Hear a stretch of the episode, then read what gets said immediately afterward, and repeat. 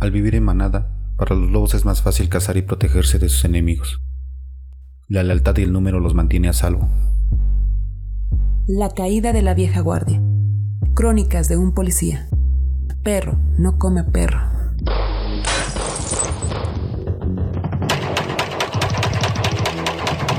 El edificio de otra corporación estaba siendo rafagueado. Pidieron ayuda por radio. Y todos los que nos encontrábamos presentes fuimos. Bravo 1 y Delta 1 fueron los primeros en brincar de las camionetas. Con arma en mano, sin miedo. Comenzamos a intercambiar disparos.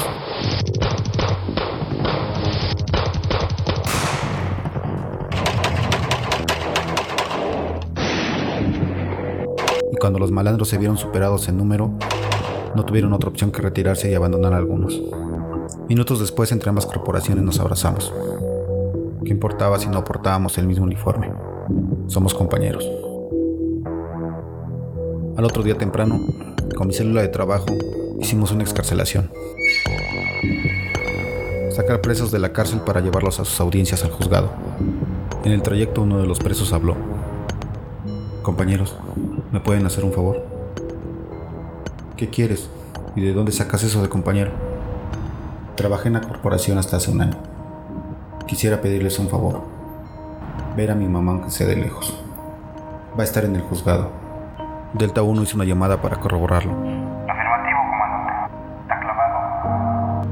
Porque cumplió una orden de aprehensión, lo quisieron apuñalar y mató al papá. Ya sabes, a veces por chambear por la derecha. Y terminando su audiencia, llevó hasta el estacionamiento a la señora la subió con nosotros a la camioneta y le indicó que solo tenía cinco minutos. La mamá se veía cansada, como si ella fuera la que estuviera en la cárcel. Pasando el tiempo, la señora abrazó a su hijo y le dio un beso. El regreso al penal se me hizo eterno. Mi compañero no movía ni un solo músculo, pero sus lágrimas rodaban por sus mejillas. Cuando llegamos, bajó de la camioneta para reingresar y nos dio las gracias.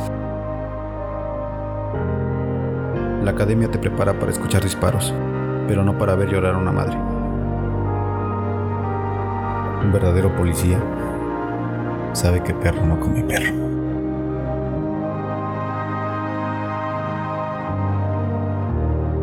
La historia que escucharon es ficticia. Sin embargo, está inspirada en relatos, anécdotas y experiencias que rodearon al autor mientras trabajó como agente federal de investigación.